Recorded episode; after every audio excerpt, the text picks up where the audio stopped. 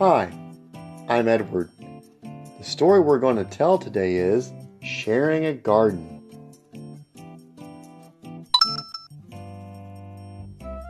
A good idea. All the neighbors on Ash Street had a meeting. They wanted to make the street a nicer place to live. Let's plant a garden in the empty lot, said Mr. Cash. That will be a lot of work, said Chad's mom. We can do the work together, said Mr. Cash. Then it will not be too hard. We can share the work and the things we grow, said Kath. That's a good idea, said Chad. The next day, everyone went to the lot. What a mess it was! It was full of trash and rocks and weeds.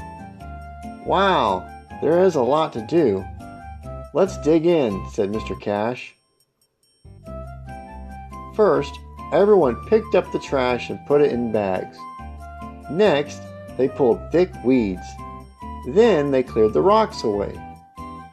Mr. Cash used his shovel to dig a path. It was hard work, but soon the lot was cleaned up. Time to plant.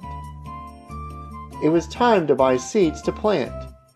Kath, Chad, and Chad's mom went to the garden shop. I want to plant watermelon, said Chad. I'm going to grow corn, said Kath. Kath and Chad got lots of seeds. I want to plant tomatoes, said Miss Lopez. And I'll take the beans, said Mr. Smith. I love squash, said Mr. Cash. Now I'll show you the best way to plant seeds, said Mr. Cash. He put a thin row of seeds on the ground. Then he crushed some dirt and sprinkled it over the seeds. You must give them fresh water each day, Mr. Cash told Kath and Chad. I want them to grow fast, said Chad. You can't rush seeds, laughed Mr. Cash. Every day, Kath and Chad worked in the garden with their neighbors. They pulled weeds and gave the plants fresh water. Kath and Chad learned a lot. Mr. Cash showed them a bug. This moth under the leaf will eat our plants, he said.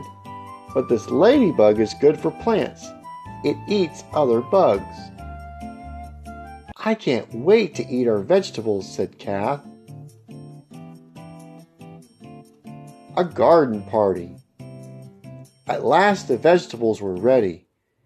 It's time to pick, said Mr. Cash. Let's have a party, said Chad. We can each bring a dish with our fresh vegetables in it.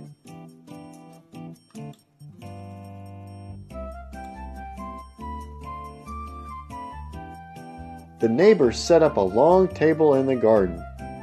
Kath and Chad put a thin green cloth on the table. Everyone came with a dish or a bowl of food.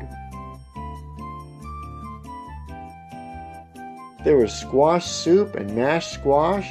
There was fresh corn, beans with cheese, and hash with fresh tomato salsa. And there was watermelon. This is a feast, said Mr. Cash. This is such fun, said Chad. Let's have a garden every year, said Kath. Mr. Cash smiled. Gardens are good for growing and for making new friends. Dig, corn, bean, squash, weed.